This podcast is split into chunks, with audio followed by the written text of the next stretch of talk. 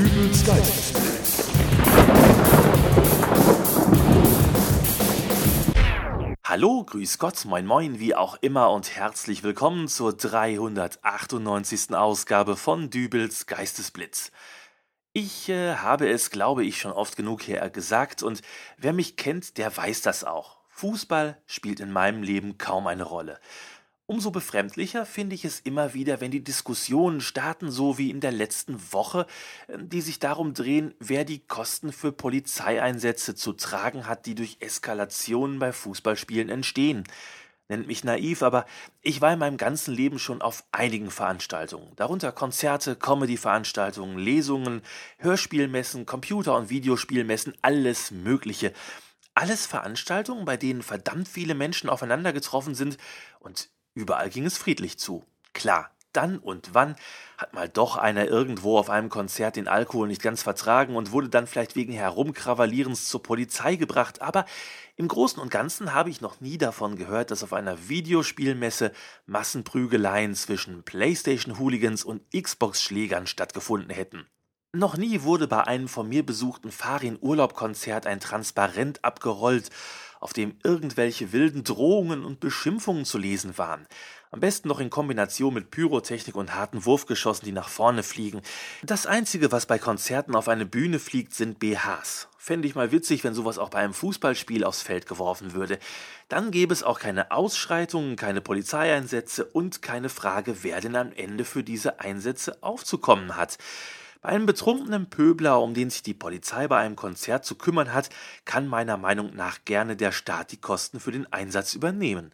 Bei wöchentlich stattfindenden Fußballspielen, bei denen gerade bei bestimmten Vereinskonstellationen schon vorhersehbar ist, dass es zu Randale kommen kann, sehe ich nicht ein, dass die ohnehin schon überlasteten Polizeikräfte ihre Gesundheit aufs Spiel setzen und zu allem Überfluss die Kosten dann auch noch beim Staat hängen bleiben sollen. Nun aber genug der ernsten Worte, schalten wir nun um zur Pressekonferenz eines Fußballvereins, bei dem es wohl auch ganz gewaltig eskaliert sein muss am Wochenende.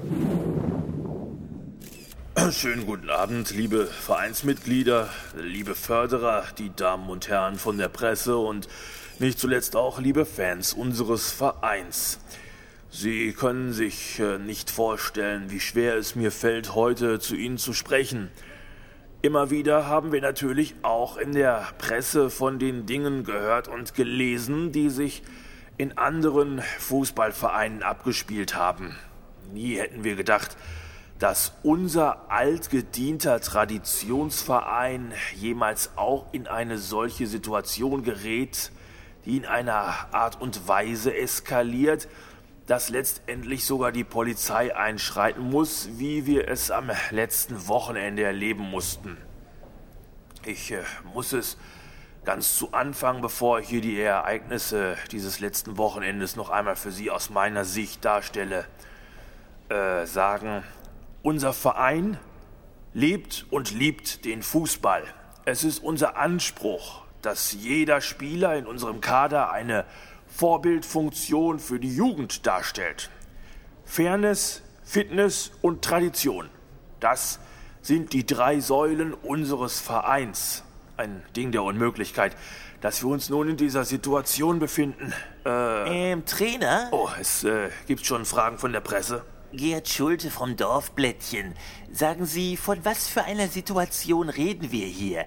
In den Polizeiberichten vom Wochenende finden sich keine Angaben zu irgendwelchen Ausschreitungen, Schlägereien oder sonstigen Eskalationen, wie Sie es beschreiben. Nun, es wird am besten sein, wenn ich die Ereignisse der Reihe nach darstelle. Äh, am Morgen vor dem großen Samstagsspiel wollte ich mich noch einmal mit allen Spielern zu einer Mannschaftsbesprechung treffen.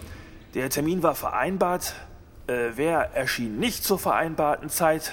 Unser Torwart. Fairness, Fitness und Pünktlichkeit, das sind die drei Säulen unseres Vereins.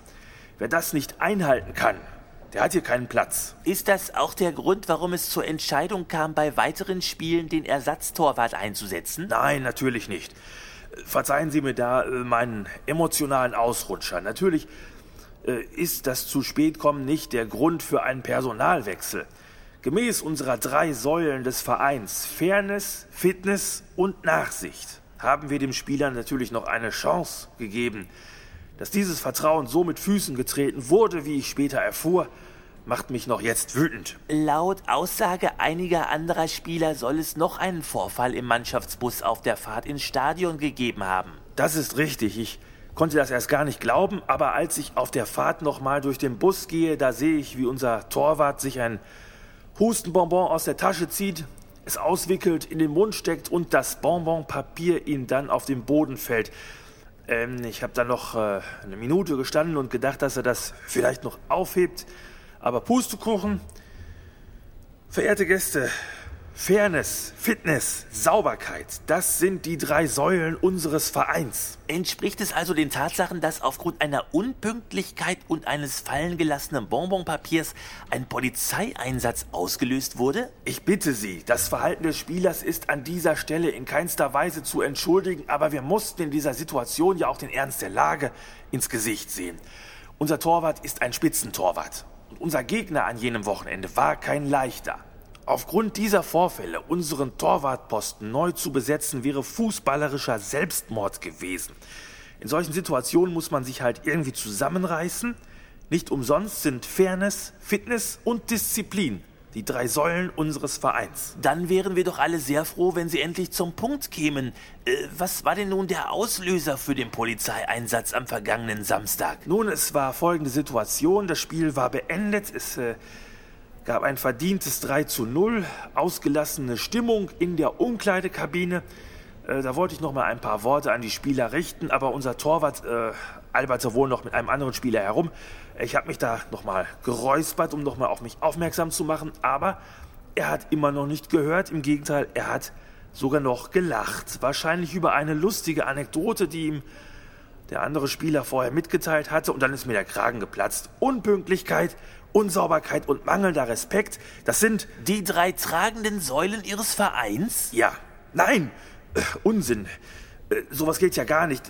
Das habe ich dann auch gesagt. Darauf hat er mich, ich zitiere, einen Blödmann genannt und ich habe ihm dann gesagt, er könne zusehen, wie er nach Hause käme. Der Mannschaftsbus wäre jedenfalls für ihn gestrichen. Er hat dann seine Freundin angerufen, die kam dann auch, um ihn abzuholen. Aber als ich dann sah, wie sie direkt vor dem Stadion parkte, da wo keine Parkplätze sind, da ist Parkverbot, da habe ich die Polizei gerufen. Und als die Polizei dann kam? Da waren der Torwart und seine Freundin natürlich schon weg. Die Eskalation vom vergangenen Wochenende besteht also darin, dass Sie ein Auto gesehen haben, das für ein paar Minuten widerrechtlich geparkt hat. Das ist keine schöne Geschichte, die sich unser Verein da an diesem Wochenende geleistet hat.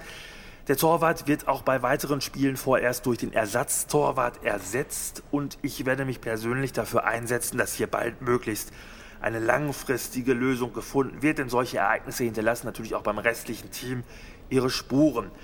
Um hier gleich jegliche Rebellion zu bekämpfen, bekommt der restliche Kader beim gemeinschaftlichen Mittagessen keinen Pudding mehr, bis diese Sache ausgestanden ist. Und ich bitte Sie alle noch, unserem Verein noch eine Chance zu geben, damit künftig wieder der Fußball die Hauptrolle in unserem Tun spielt und nicht Chaos und Eskalation, wie ich es Ihnen gerade geschildert habe. Gemäß unserer drei Säulen des Vereins Fairness, Fitness und Fußball.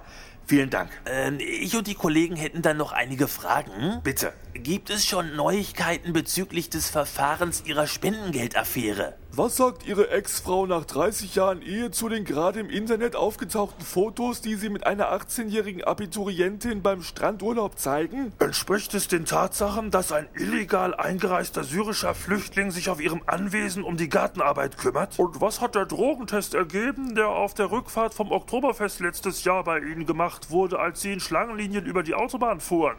Ähm, kein Kommentar.